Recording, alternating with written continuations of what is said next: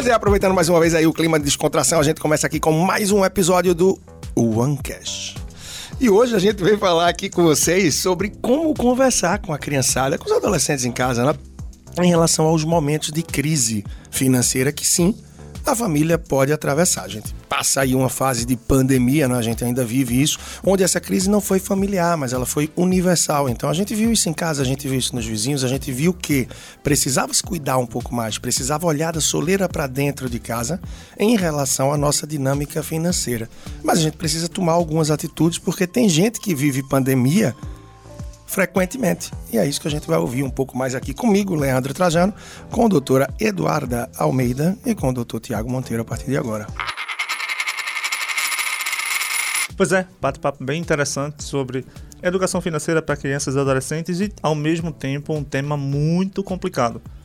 Se já não é fácil falar de dinheiro com crianças e adolescentes, inseri-los na tomada de decisão financeira do lar, imagina conversar sobre falta de dinheiro e como é que você vai conversar com os pacotes para dizer, gente, agora a gente vai ter que apertar um pouquinho mais a torneira.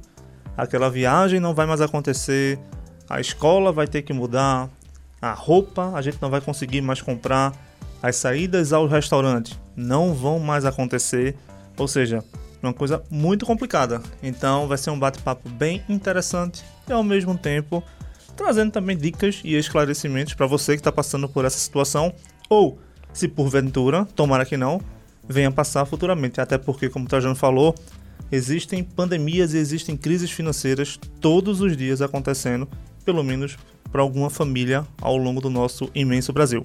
Então vai ser um bate-papo bem bacana.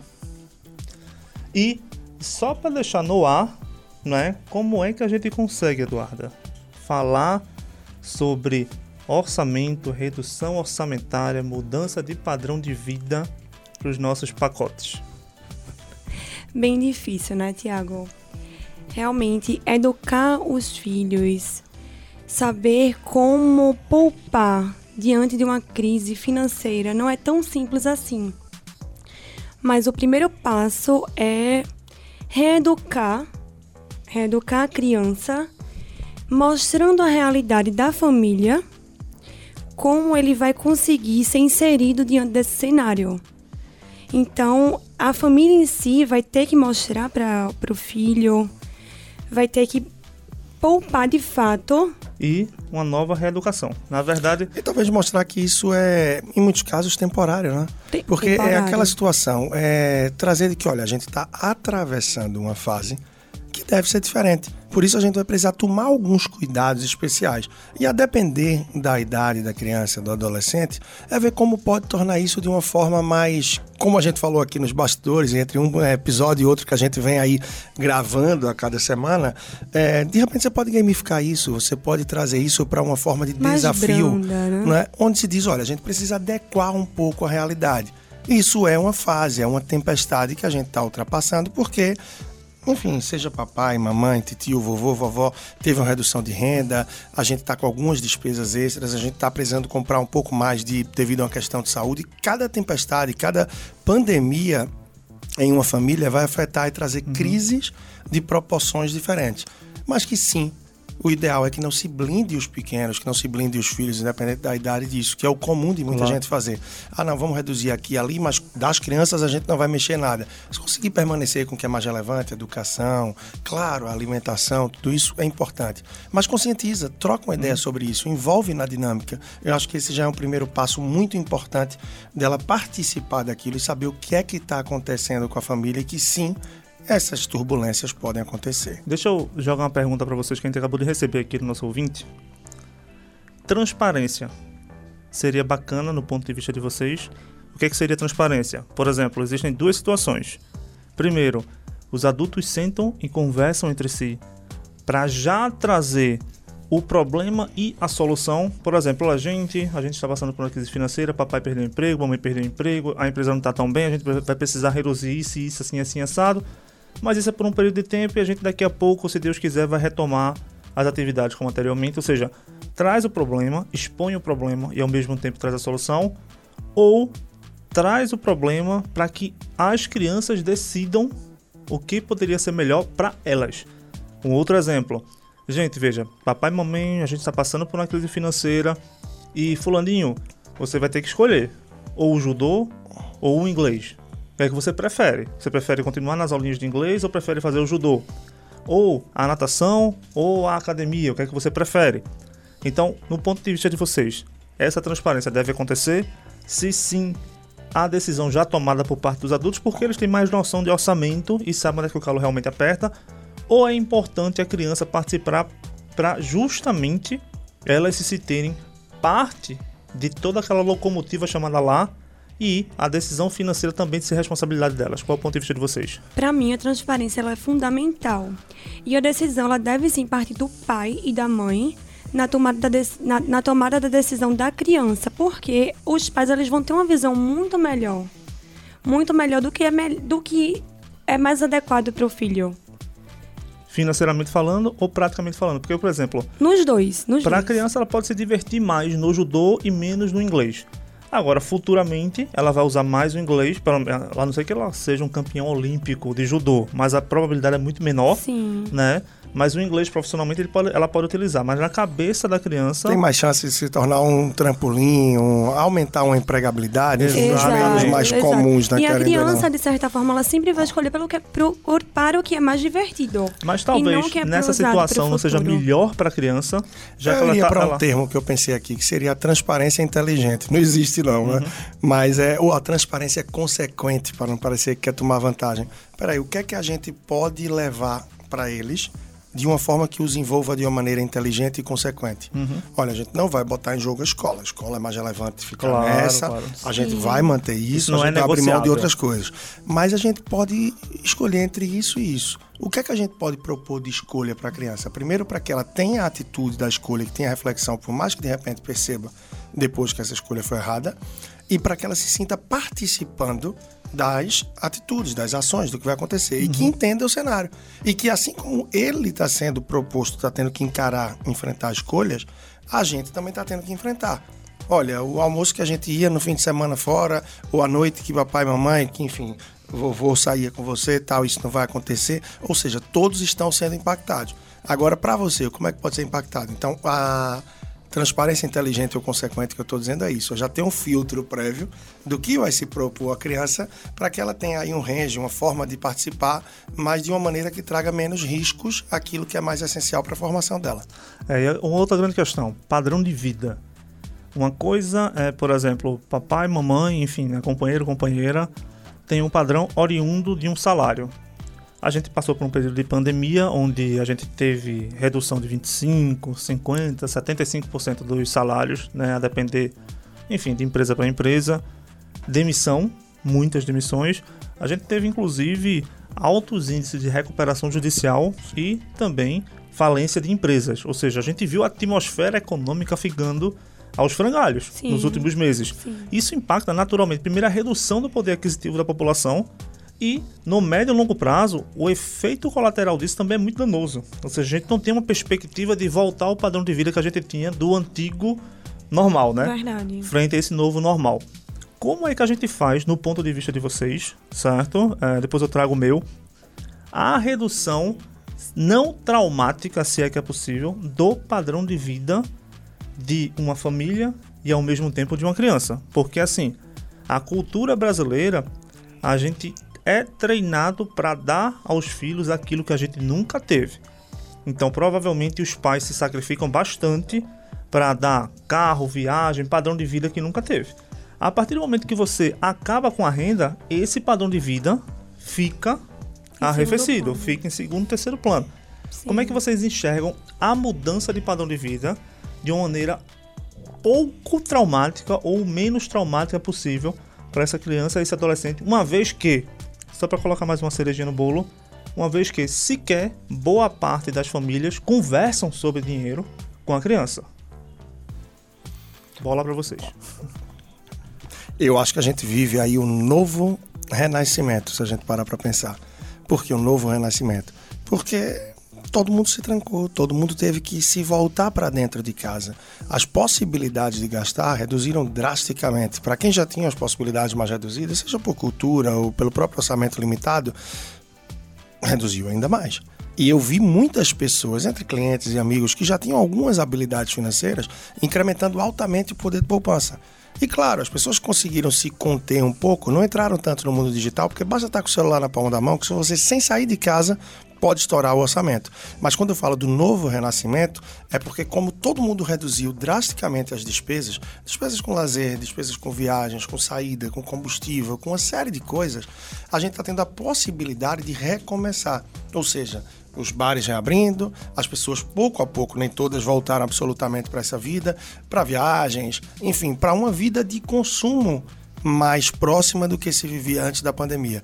Então, esse novo renascimento é uma nova educação, um novo processo do que eu quero enfrentar. É isso que eu vejo. Se eu acho que eu tinha uma vida que eu gastava muito mais que ganhava, vivia num padrão de vida muito alto e percebi com o pico de pandemia e com os meses que eu posso viver bem com muito menos, como é que eu posso fazer agora para encontrar o meio termo? Nem o que eu vivia dois, três anos atrás, nem o, a escassez que se viveu quando quase não se saía dentro de casa mas onde eu percebi que eu não precisava tanto, mas que eu não preciso ser feliz com tão pouco.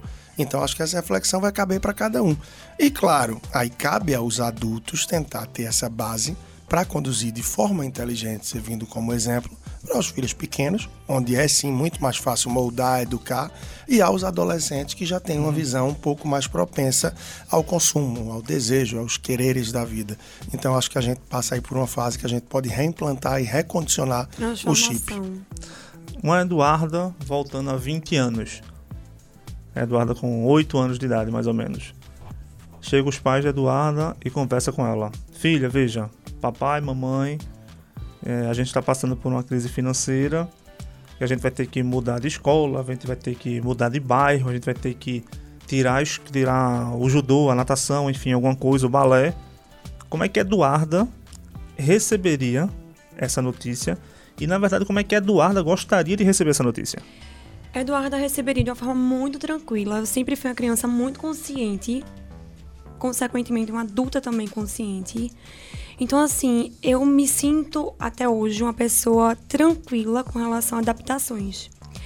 Então, é com toda certeza, como o Trajano mesmo mencionou, a pandemia ela veio para nos reinventar, para mostrar que a gente não precisa de tanto para ser feliz.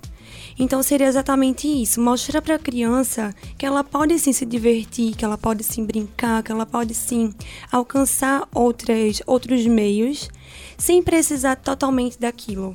Aquilo que eu me refiro é uma viagem, um, um balé. Ela pode sim brincar dentro de casa e ainda assim ser feliz dessa forma. Então a Eduarda gostaria de receber aquela informação já com as ideias montadas pelos pais ou gostaria de participar? Eu participaria, com certeza. Com, com toda certeza, gostaria também de, de participar de participar da tomada de decisão. no começo até a pessoa se trave um pouco, né? se prenda, não queira participar ou não sinta vontade.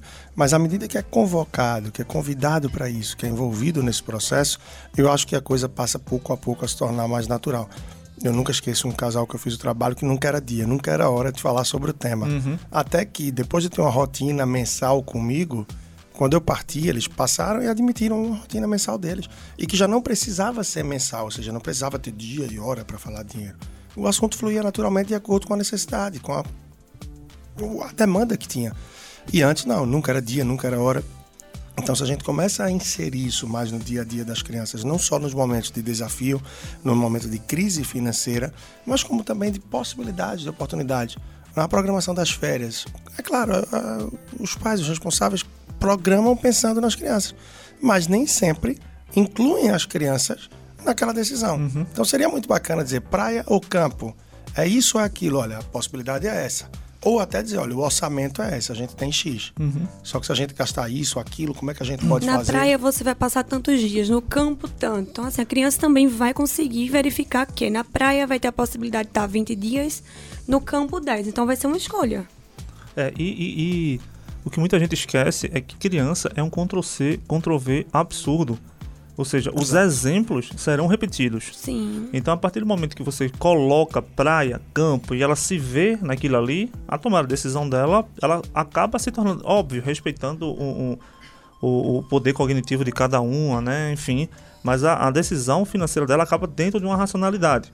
Agora, o que tem que ter cuidado é, já que a gente está falando de crise financeira dentro da família e os impactos que isso vão ter, que, que, que isso vai trazer, na verdade, para as crianças, é um limiar muito tênue entre você colocá-la como uma tomadora de decisão e ao mesmo tempo traumatizá-la por ser uma tomadora de decisão. Porque é o tipo da coisa, olha, tem aqui quatro opções, você vai ter que destacar duas e você vai ter que descartar duas. Ele vai ter acesso àqueles números, ele vai ter acesso àqueles serviços, àqueles produtos, e ele pode, feito a gente falou no episódio anterior, ficar traumatizado por ver quanto é que aquela criança custa, quanto é que ele custa, e por ele não contribuir absolutamente nada financeiramente para dentro de casa. Então ele sabe que tem a escola para pagar, ele sabe que tem a energia que ele consome por ficar no ar-condicionado e no computador, no videogame o dia todo. Ele sabe que vai ter o valor que ele paga para algum tipo de atividade, judô, natação, enfim. Tem um curso de inglês, tem as férias que ele vai viajar, ou seja, tem um custo abissal por trás daquilo ali. Então ele pode, porque existem crianças que realmente ficam traumatizadas por saber quanto é que elas custam para a família e ao mesmo tempo saber exatamente que elas não contribuem absolutamente nada, pelo menos no curto prazo, é impossível, né? Não tem como ela contribuir financeiramente. Então, quando os pais expõem determinada crise, até porque os próprios pais eles vão estar vulneráveis e expostos pela criticidade da situação, porque não é somente a criança que está sofrendo. Os pais também vão abrir mão de diversas outras coisas. Então eles também estão sensíveis e também precisam ter um, um discernimento muito grande na hora de conversar entre eles. Se for discutir, se for brigar, briga entre eles, quando for conversar com as crianças, tem que estar tá muito sereno e a decisão já tomada. E o que for ser exposto para a criança precisa entender que é uma criança, um adolescente que vai tomar uma decisão e que aquilo ali nada mais é do que pedagógico e não do que uma decisão formada por adultos e ele tem que tomar aquela decisão. Então é uma, é uma construção que vem do quarto dos adultos para chegar à sala da família, para ser uma decisão conjunta. Então o limiar é muito tênue entre você conversar com os adultos, como adulto conversar com criança e conversar como criança. Porque o jeito que você expõe a matéria, o jeito que você expõe aquele tema especificamente falando, precisa ser muito bem claro. E a responsabilidade da criança em tomar aquela decisão precisa também ter um limite. Porque quem está tomando aquela decisão não é a criança. É óbvio que ela vai chegar, ah, não, pai, me tira da escola, eu quero ficar no judô. Não, isso não é, pode acontecer. é isso, né? Na verdade, assim, é uma maturidade no sentido de, primeiro, o casal saber é, realmente a situação que está enfrentando e perceber dentro daquele cenário o que é que pode ser levado para a criança e o que é que vai ser educativo, o que é que pode ser aproveitado. A gente tem uma dificuldade muito grande diante de momentos de turbulência conseguir parar, respirar e dizer: isso vai passar. Como é que eu posso tirar proveito disso? Como é que eu uhum. posso enfrentar isso? E como é que eu posso conduzir da melhor forma? Eu acho que enfrentei muitas situações de um pouco de tensão na vida que me ajudaram um pouco a ser frio diante de momentos de maior é, exposição. Uhum. Eu trago duas que para mim foram bem interessantes. A fuga do furacão no Haiti, que aquilo ali me exigiu uma tranquilidade de evacuar cento e poucas pessoas de um país para o outro com três meios de transporte e tal que tinha e outra situação uma ou duas mais eu posso dizer na Bolívia. Uma que a gente tinha que fugir de um estado uma cidade que estava querendo se tornar independente. A gente fugiu por montanhas que a gente tinha que enfrentar enfim.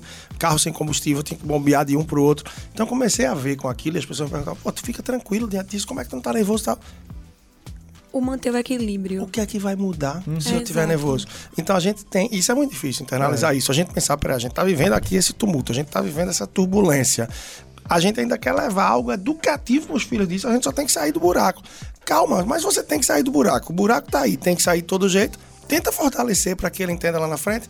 Agora, eu acho que não levar as decisões que podem trazer essa carga maior. A carga emocional, a carga de poxa, eu sou de um peso. peso. Mesmo. Exato. Eu acho que é. Ó, oh, filho, eu, é muito de uma forma que eu tento levar até. É, longe de saber tá, se é o certo, se é o ideal, eu tô vivendo um laboratório de educação com crianças e tal, de trabalhos que eu tenho feito nesse meio, com essas conversas da gente aqui que são muito ricas e, claro, sobretudo com meu filho em casa.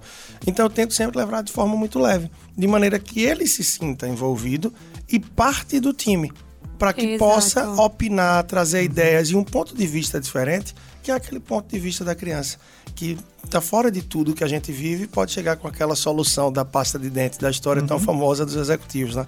Como é que vende mais? Aumenta essa boca. Uhum. Então, assim, às vezes podem vir soluções que a gente não imagina.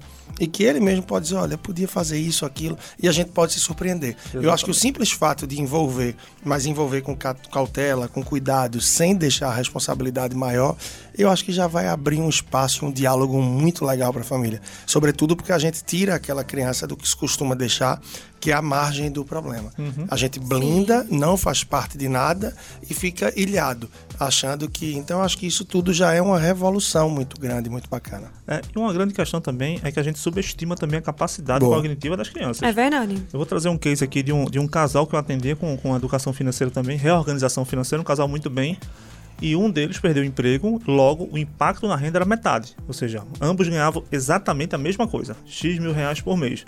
Um perdeu o emprego, perdeu metade da renda. E foi aquela confusão que não sei o quê, porque uma coisa que dói bastante é a redução do padrão de vida. Você monta o seu padrão de vida com um apartamento bacana, um carro bacana, enfim, e você gosta daquilo, você reduzir o padrão de vida pela metade é, é doloroso. Difícil, é doloroso. Aí o que foi que aconteceu? Ele foi expor, num, num papo desse, eu, do mesmo que a gente tá conversando aqui, eu conversei com ele, que você pode expor de diversas maneiras. Eles, como família, que deveriam saber, né, como expor. Se eu pudesse ajudar, ajudaria. E aí, na exposição de dizer, olha, filha, a gente vai reduzir, assim, assim, assim. Já era praticamente um adolescente, tinha 16 para 17 anos, mais ou menos, o filho. E ele fez, ó oh, pai, por que você simplesmente não vende os teus quadros na internet para completar a renda? Porque você pinta muito bem. Era um cara que pintava muito bem, só que só vendia não, fazia os quadros e dava para os amigos, dava para a família, enfim. O filho dele fez Ou um seja, Instagram. umas soluções, né? O filho dele fez um Instagram, tirou as fotos, o filho dele fez uma parede de madeira para o contraste ficar bem bacana com os quadros que o pai fazia. Fez um Instagram, colocou para vender a valores simbólicos, tipo 20, 25 reais, 50. A demanda ficou absurda e os preços do quadro passaram de 20 para 200 reais, mesmo assim tinha demanda. É óbvio que não era volume, mas é melhor você vender um quadro de 200 do que 10 de 20. Sim. Então ele começou a vender e completar a renda, ou seja, com a ideia do filho que veio oriunda justamente da exposição de uma crise financeira para completar a renda. E esse, essa criança, agora já, já, já é adulto, que na época já, tem, já tem, deve ter uns 4, 5 anos que eu falo com esse casal, essa criança, ele era treinada, ela era treinada com relação à educação financeira. Os pais sempre conversavam, sempre inseria, levou ao banco, fez aquele processo, sabia que existiam produtos financeiros, sabia quanto é que custava a vida dele, sabia quanto é que custava a escola, então ele deu mais valor para estudar, para o carro de nota, sabia quanto é que valia tudo. Então, pra, beleza, pai, eu entendi que a gente vai que, que teve essa crise financeira. Mas, mas por que a gente não complementa a renda? Você não pode ficar zerado. Então o pai dele começou a vender quadros e vendia 5, 6, 10 quadros por mês a 150, 200 reais. Ou seja, já ajuda absurdamente. Com certeza. Exato. Então, assim, existem possibilidades, existem oportunidades dentro da crise. Existe um jargão, mas que é muito batido, mas aqui é verdade. Ou você chora, ou você vende lenço. Você pode escolher a parte que você vai estar. Então, em cada desafio existem trocentas possibilidades. E o que é mais difícil é você entender que você precisa ter a, a, a, o equilíbrio que Trajano tem e ao mesmo tempo você precisa colocar em prática as ideias que você tem. Sim. Porque existem trocentas ideias que ficam simplesmente adormecidas porque as pessoas não, não, se mobilizam. E de repente é uma crise dessa que traz uma possibilidade, né? Porque a pessoa muitas vezes também, claro, são casos e casos, ela pode estar acomodada com aquele trabalho, uhum. acomodada com aquela vida e com aquele dinheiro que pinga ali no fim do mês.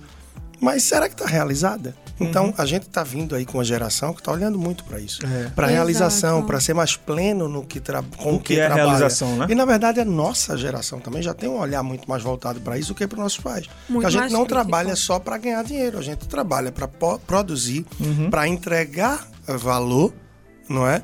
E que, claro, a gente consiga terminar o dia, um fim de semana, satisfeito, sem estar tá brigando porque está chegando a segunda-feira e triste. É então, tudo isso eu acho que traz muito impacto e é, é completamente diferente. Eu acho que o circuito do que a gente está entrando. Então, quando a gente fala de incluir a criança, incluir o adolescente no momento da bonança, no momento do aperto, na saúde e na doença, ele está automaticamente inserido nesses desafios. E com essa inserção, não tem como. Vai dialogar, vão ouvir ideias que não vão fazer sentido, vão ouvir ideias maravilhosas como essa, mas vai entender o que é que espera na vida adulta. Uhum. Então, assim, vai sair da alienação, daquela blindagem e Da vai estar bolha, muito né? mais preparada, perfeito, muito mais preparada para o que vai enfrentar adiante. E isso vai trazer, naturalmente, um pouco mais de equilíbrio, um pouco mais de experiência. Porque, peraí, eu vivi isso quando eu era adolescente com meus pais. Eu lembro mais ou Uhum. Já menos como a gente por isso, encarou. né? Não vai, se tornar uma criança consciente, né? Exatamente. É de você sair da zona de conforto, até porque sair da zona de conforto é uma coisa muito dolorosa. É muito dolorosa, muito complicada. E principalmente quando você não tem a opção. Uma coisa é, não, vou tentar uma coisa diferente. Se der errado, eu volto. Aí tá massa. Outra coisa é não tem opção. Não tem escolha, vai ter Não que ser ter isso escolha. e Exatamente, ponto. é. Não ter escolha e é o tipo, ou vai ou racha. Ou você vai ficar sentado aí, vai ser engolido, ou você vai ter que levantar, sacudir a poeira e, E se reinventar. E aí é a hora do aprendizado. Que pega com o Exatamente. que eu estava falando. É, De repente, essa pessoa que estava acomodada, que estava ganhando X e que estava satisfeito e que não teve a opção e que teve que olhar para o lado e dizer: vou ter que fazer uma coisa nova. Eu e vou ter que gerar novo, e vou ter que me reinventar. vezes, é até algo que você até gosta mais de trabalhar. Como essa questão da venda do quadro, por exemplo. Ele adorava pintar, tá unindo o útil ao agradável. E o padrão de vida não deixava ele chegar no quadro, que foi o que ele me falou depois. Ou seja, pra ele era perder tempo você pintar um quadro. Ele, ele pintava, ah, eu tô em final de semana, como ele me falou, tô em final de semana numa praia aqui no litoral sul do, do, do estado da gente. Aí caramba, tava chovendo. Hum, Praia com chuva não vou. O passeio de barco ficou em segundo plano, eu vou ficar em casa. Meu menino tá no celular, minha mulher tá fazendo alguma coisa lá. Sentava, colocava o, o, o- ateliê dele lá tranquilo e começava a pintar. Começou a pintar, começou a pintar. O cara, caramba, faz um quadro assim, faz um quadro assado, faz... começou a fazer pra família. Ou seja, era um hobby, que ele era muito bom e ele não monetizava. E na cabeça dele, pô, pra que isso? Ah, Segunda-feira, como o Leandro falou, eu vou ter tenho minha rotina. Dia 30, dia 31 vai cair o dinheiro na minha conta. Vou pagar meus boletos, vou fazer minha viagemzinha. Já tenho- Automático. já tranco. No é aquele- automático. a gente é treinado pra não pensar. A gente é treinado É Para viver um ciclo É, amarradinho e- numa caixinha quadrada, o Fechadinha. É aquela planilhinha do Excel. Vou trabalhar, vou pagar Exato. minhas contas, vou viajar, vou comprar um carro, vou, vou, vou. E é gostoso final. quando você pode sair da rotina. É interessante quando você Isso. encontra algo que você trabalha, que você gosta, e que, assim, você gostar do que trabalha e trabalhar com o que gosta, parece que o resultado financeiro que vai vir disso é uma Vem plena consequência. é, é uma Sobretudo quando você consequência. vê que você está entregando um propósito, um valor, que você Uhum. está impactando na vida das pessoas. Então, é algo que a gente deveria, assim, dedicar também a encontrar entre o que eu trabalho, ok, gosto, vive, Uhum. me dá o ganha-pão, será que é disso que eu quero viver a vida toda? Ou será que tem algo que eu posso ir começando em paralelo, que eu gosto e que, quem sabe, um dia pode me dar ainda mais prazer e assumir a É Verdade. Uma Exato. coisa é fazer o que gosta, outra coisa é gostar do que faz. É. São duas coisas diferentes. totalmente coisas distintas. totalmente diferentes. E você também ter duas fontes de renda, pelo menos duas fontes de renda, é fundamental, porque no momento desse de crise, por exemplo, você tem também outras escolhas para serem feitas. Exatamente. E, e essa quebra de padrão, como eu falei, é muito complicada. Porque assim, a gente é feito, como o Duda falou, um- a gente é uma planilha de Excel. Então é o seguinte, a gente, desde moleque, a gente é treinado pra ir pra escola. Pra quê? Estudar pra ter uma nota boa. Pra quê? Passar no vestibular. Pra quê? Entrar na faculdade. Aí na faculdade, eu com a faculdade, dependendo da faculdade, eu consigo um emprego melhor. Aí eu faço pós-graduação para melhorar ainda mais minha capacidade de barganhar salários ou empresas. Aí, se eu quiser seguir a carreira acadêmica, eu faço mestrado, doutorado. Se eu não quiser, eu vou empreender. Ou então eu fico batendo, batendo ponto todos os dias até o resto da minha vida. Os sonhos são praticamente os mesmos: comprar apartamento, comprar carro. Aí, ah, não, não acumule coisa, acumule experiência. Aí vou viajar, né? viajo pelo Brasil, depois começa a viajar pelo mundo. Aí o mundo acaba ficando Fica tornando pequeno. pequeno. Aí daqui a pouco você, não, eu quero uma casa, uma casa de praia, quero uma casa de campo. Ou seja, Os todo sonhos mundo são incansáveis sempre. é, os, os sonhos, e, e praticamente são, são padronizados. Todo mundo quer o É verdade. carro, quer a casa, quer a casa de campo, quer a casa de praia, quer viajar pro exterior e ponto. Padrões. Padrões. São os padrões que a sociedade Internali- cria, que as pessoas terminam seguindo e Exatamente. que se Isso. quebram, se frustram Isso. com isso. E por quê? Porque a gente foi sendo muito levado aos padrões do que se cria, que estão também aonde? Em você ligar uma TV, ver uma propaganda e aquele carro que começa com a letra T e termina com a letra O, que aparece por 10 segundos antes do jornal da noite, ou o outro que não sei o quê. E a pessoa vai pegando, vai pegando. Então, os gatilhos do marketing, as coisas que são inseridas e que a gente vai assimilando, e que muitas vezes vai automaticamente passando isso na cultura familiar. De que o De bom é isso, fato. que o bom é aquilo. E aí a gente se pega tanto com os valores dessas coisas que a gente esquece dos nossos valores. Isso. E aí, quando vai embora, meu amigo, o que é que fica de fato da vida? E eu acho que é isso que falta muito. Essa percepção de valor, de vivência, de experiência, de estar juntos, de se dedicar tempo. É o contato, A essência. Né? Exatamente. A essência. Pegando até teu gancho, Trajano, essa pandemia ela veio justamente para mostrar isso, que a vida ela é muito mais, ela é para ser vivida. Ela é para aproveitar, muito mais do que ter. É o viver. Exato. Coisa que, na verdade, quanto é que te pagam todos os dias pra você deixar de viver ou pra você abrir mão dos seus sonhos? Olha aí. né? Quanto é que te pagam todo dia? Esse salário vale a pena? Então, às vezes, essa crise financeira, ela simplesmente vem pra te colocar A nos eixos. pensar, a pensar. Então é o seguinte, caramba, perdi o padrão de vida. Massa, feito esse casal que eu falei.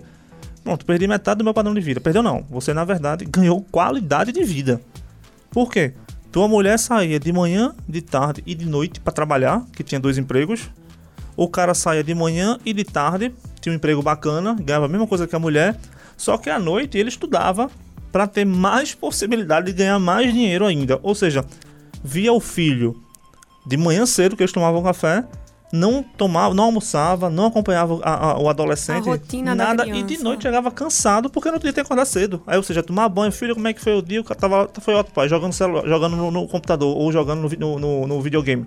Resultado. Ou seja, será que isso é a vida que realmente a pessoa quer? exatamente. E o que é que você quer propor e que você está mostrando que é a vida para o seu filho? Pros- exatamente. Exato. Então, se É uma a gente quer reflexão. arrastar por um exemplo, se a gente quer trazer, se a gente quer envolver desde uma saída de uma crise, de como vivenciar essa crise, de como virar o jogo, virar o jogo sozinho, só parceiro, parceiro em casa, parceiro, parceira, enfim, cada um na sua formatação, se vive com os avós e os avós blindam a criança. Isso. Então, acho que o envolver, o trazer para dentro, de acordo com a idade e com as possibilidades, é cada vez mais diferente, necessário e Isso. possível. E isso é o quê? Isso é educação. E nesse caso, é a parte financeira da educação que a maioria de nós não tivemos acesso e que hoje a gente pode conversar aqui livremente sobre isso para quem está ouvindo poder impactar e levar isso. E você vê, são com coisas muito simples. E a gente está falando aqui da base, da base, da base, É daquilo que é simples e que constrói. Mas é isso que vai fortalecer para que venham os próximos passos também de muito do que a gente vai estar construindo aqui com a sequência e que teve um ponto até que Duda falou que é interessante. Para muita gente parece uma realidade distante, né? Ah, ter duas fontes de renda tal. Isso é importante, é fantástico. Muita gente se vê distante disso, né? Mas aí, claro, vai depender de cada pessoa. É quem trabalha, poxa, como secretária, empregada doméstica, a pessoa já está ali oito horas por dia, sai mais cedo, volta. Vai ser desafiador para quem está na ponta conseguir isso. Mas é essa pessoa que muitas vezes surpreende e que no fim de semana faz um bolo, faz um negócio diferente, vende. Exato. E isso já é uma fonte de renda a mais. O cara que passou a vender os quadros é uma outra fonte de renda. É a pessoa que é um locutor de rádio e que, de acordo, enfim, contratos, as possibilidades e tal, ele faz a gravação de um comercial, de um spot do que ele for fazer, enfim, das. Cada um vai ter aquilo que pode buscar de diferente que vai agregar. E que na nossa cultura muita gente se priva. Por quê? O cara não quer, ele é engenheiro, ele é um psicólogo, um economista, ela é uma advogada. Não vai dirigir um Uber, por exemplo, no fim de semana, à noite ou de 8 da manhã às 12, 14 horas. Porque vai achar que isso é um subemprego ou que tal. Não vai ser um barman, porque. Mas boa parte dos brasileiros, por exemplo, independente de classe social, que vão para os Estados Unidos ou para a Europa fazer trabalho, trabalham como o quê? Então as pessoas encaram fora. Mas aqui não. Aqui, é Os verdade. valores são muito, é, muito distorcidos, muito trocados ainda. Isso é tudo que a gente precisa amadurecer, se reconhecer e pouco a pouco inserir, conviver, entender o que é que os pequenos, o que é que os filhos e os adolescentes pensam. E tudo isso vai passar por um processo de construção que tem tudo para ser incrível e ser fantástico no contexto familiar. Com certeza. Só lembrando também que toda crise ela é uma oportunidade. Uma oportunidade de recomeçar, de ver que a vida ela pode ser encarada de outras maneiras também. Inserindo sempre seu filho na realidade que você está passando agora. E é um processo de aprendizagem contínuo. Até porque é uma questão de herança. Qual é a herança que você quer deixar para o seu pequeno, né? É uma herança Exato. financeira ou é uma herança moral e de valores? São coisas distintas. Tem coisas que dinheiro não, Não. compra. Felicidade, por exemplo, nunca Moral, vai ser comprada. Ética, muito pelo contrário. Você compra o antiético. Você De compra fato, coisas Thiago. fora da, da, da, da moral, da ética e dos bons costumes. O dinheiro compra isso. Agora, a oportunidade de você ver teu, tua criança crescer, teu adolescente se desenvolver, como esse, esse casal que eu usei como exemplo, começou a fazer justamente por conta da crise financeira que um deles passou, foi o que foi que aconteceu. Reduziram naturalmente o padrão de vida, reduziram, entretanto ganharam qualidade de vida como família. Isso não tem preço. Não tem preço. A mulher deixou de trabalhar na parte da noite, ou seja, menos renda ainda. O marido não trabalhava de manhã e de tarde, fazia as pinturas do quadro para vender. E o adolescente se tornou o businessman do pai. Ou seja, Totalmente o cara, participação. né? ele a dava as ideias, ele dava as ideias de quadro. O pai dele fazia, ele era o corretor dos quadros. Não, pai, essa tinta daqui não tá combinando com essa.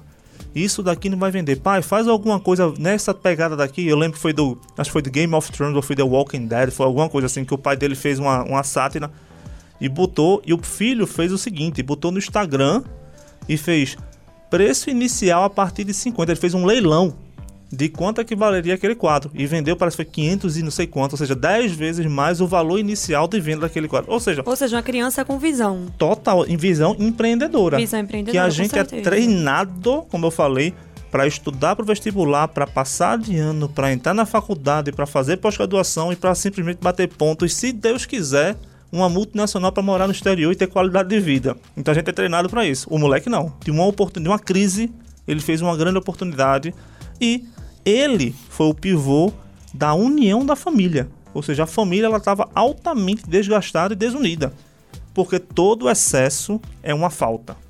Todo excesso é uma falta. Então, se tem excesso de trabalho e se tem excesso de preocupação com dinheiro, é porque a qualidade de vida está altamente distorcida. A percepção do que é qualidade de vida estava altamente distorcida.